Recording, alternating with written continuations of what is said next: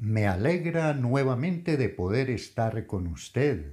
Le habla su amigo Jorge Galeano con el fin, con el propósito de compartirle la palabra del Señor y por supuesto también para enviarle mi saludo fraterno. El dicho sabio para esta ocasión dice, la gran diferencia entre un hombre y un niño es el precio de sus juguetes. Siempre se ha dicho que todos llevamos por dentro un niño. Y qué bueno poder decirle que el tema que tengo para compartirle en esta oportunidad lo he titulado Somos conquistadores. Y voy a leer para ello lo que la escritura nos dice en el Éxodo, el segundo libro de la Biblia, Génesis, y también luego sigue el Éxodo, capítulo 17, del verso 8 en adelante. Nos dice a la letra, entonces vino Amalek y peleó contra Israel en Refidín. Y dijo Moisés a Josué, escógenos varones y sal a pelear contra Amalek mañana yo estaré sobre la cumbre del collado y la vara de Dios en mi mano. E hizo Josué como le dijo Moisés, peleando contra Amalek. Y Moisés y Aarón y Ur subieron a la cumbre del collado. Y sucedía que cuando alzaba Moisés su mano, Israel prevalecía. Mas cuando él bajaba su mano, prevalecía Amalek y las manos de Moisés se cansaban, por lo que tomaron una piedra y la pusieron debajo de él y se sentó sobre ella. Y Aarón y Ur sostenían sus manos, el uno de un lado y el otro de el otro. Así hubo en sus manos firmeza hasta que se puso el sol. Y Josué deshizo a Amalek y a su pueblo a filo de espada.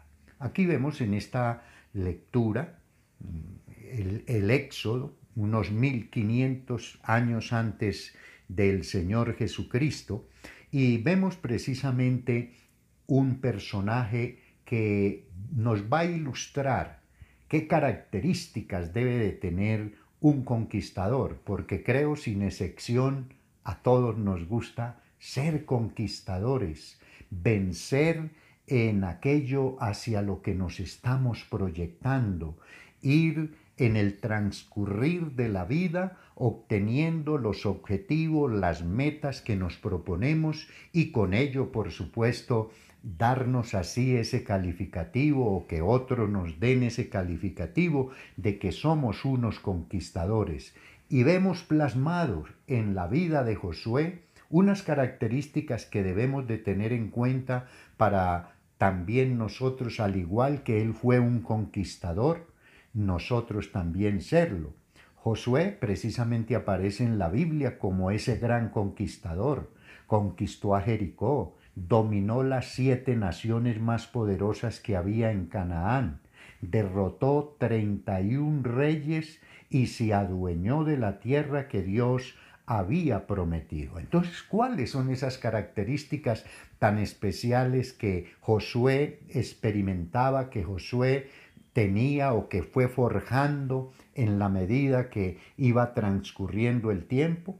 En primer lugar, era una persona obediente. En el pasaje que leímos, en el verso 9 y 10 del capítulo 17 del Éxodo, Josué hizo como le ordenó Moisés. Ahora, trayéndolo directamente a lo que Dios quiere, también Él desea que la obediencia sea una característica que haya en todos aquellos que a la manera de Dios queremos ser conquistadores como lo fue Josué. Josué lo demuestra después de que ya Moisés murió, partió para estar con el Señor, Dios le ordenó en como ese gran conquistador, como ese gran general o militar que era, él le ordenó una estrategia para conquistar a Jericó, que tal vez analizada desde el punto de vista de la lógica, desde el punto de vista de lo que es la estrategia militar, parecía algo loco, parecía, permítame la expresión, algo como tonto.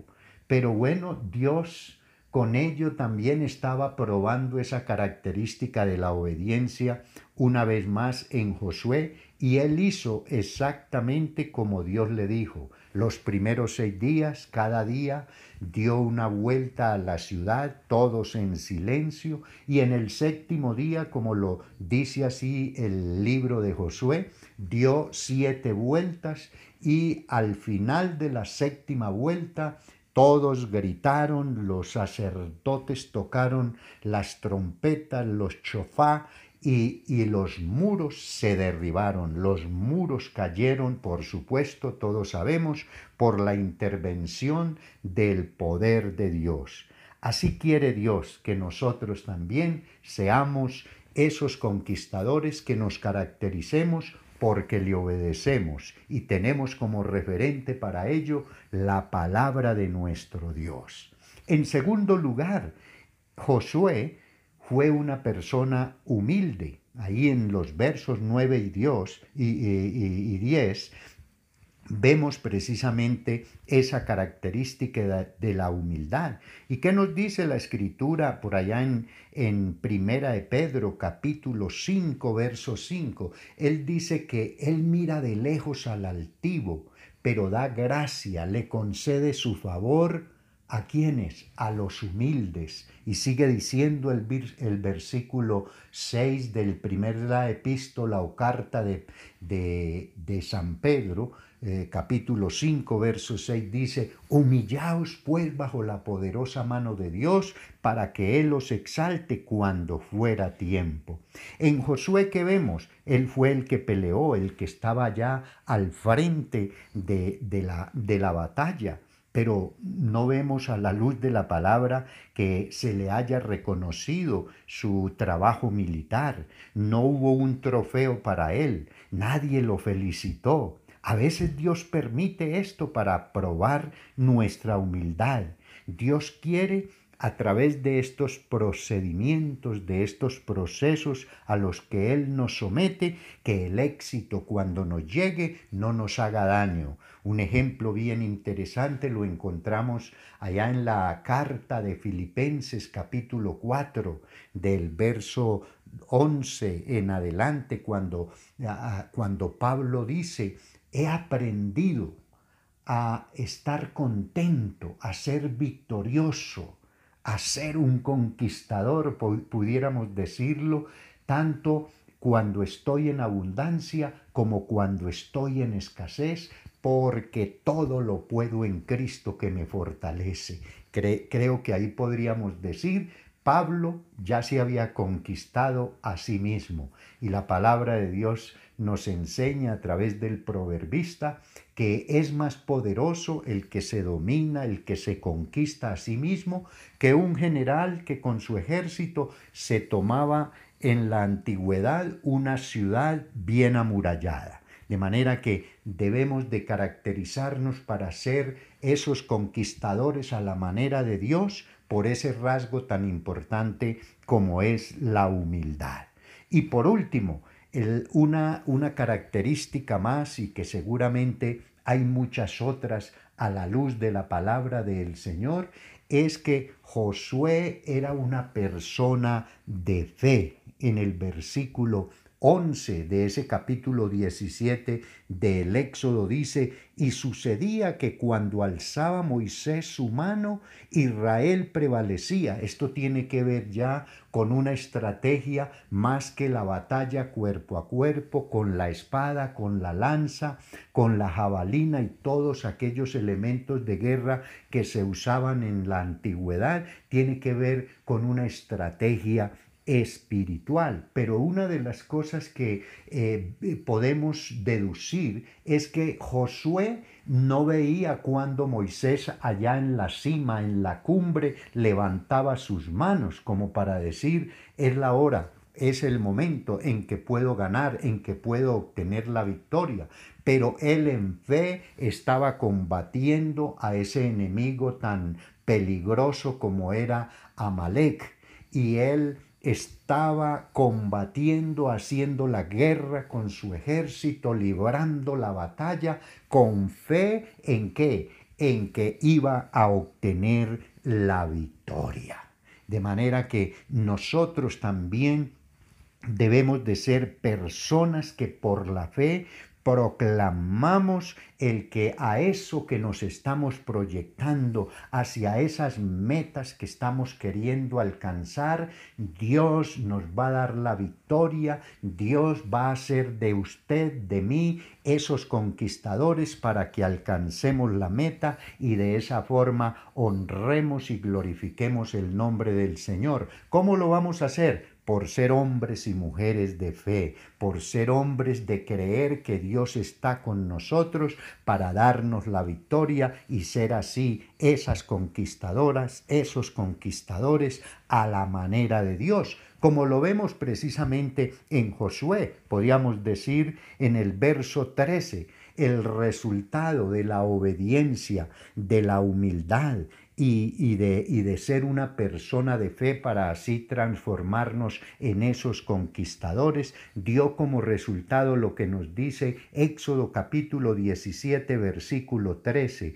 Y Josué deshizo a Amalek y a su pueblo a filo de espada. En otras palabras, conquistó, en otras palabras, venció y de esa manera glorificó el nombre del Señor peleando las batallas de nuestro Dios en el Antiguo Testamento. Yo creo que es importante aclarar que ya hoy la batalla no es cuerpo a cuerpo, espada con espada, lanza con lanza o cañón con cañón, según las armas que se usan en cada época, sino que la conquista ante todo es espiritual.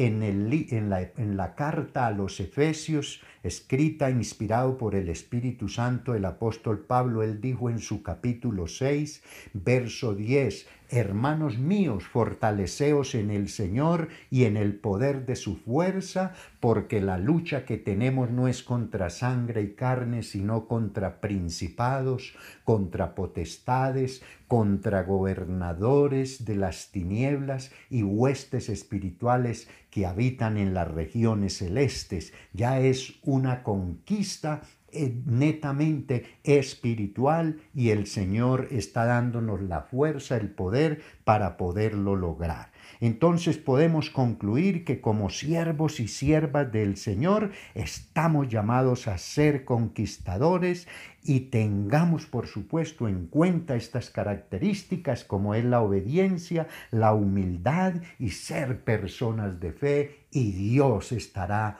haciendo de usted y de mí esos conquistadores para la gloria de nuestro Dios. Oremos. Padre, gracias por poderte invocar y poder declarar, Señor amado, que vamos en proyección en aquello que tú nos indiques, en aquello que tú nos has ordenado para conquistar en tus fuerzas, en tu sabiduría, con tu ayuda. Gracias, Señor, por las personas que en este momento no han tenido un encuentro personal contigo, pero que te dicen en esta hora que te aceptan como el Señor y el Salvador de sus vidas, para que desde hoy les perdones todos sus pecados y también para que permitan voluntariamente que tú gobiernes sus vidas. En el nombre de Jesús, a la gloria tuya todo, Señor. Amén.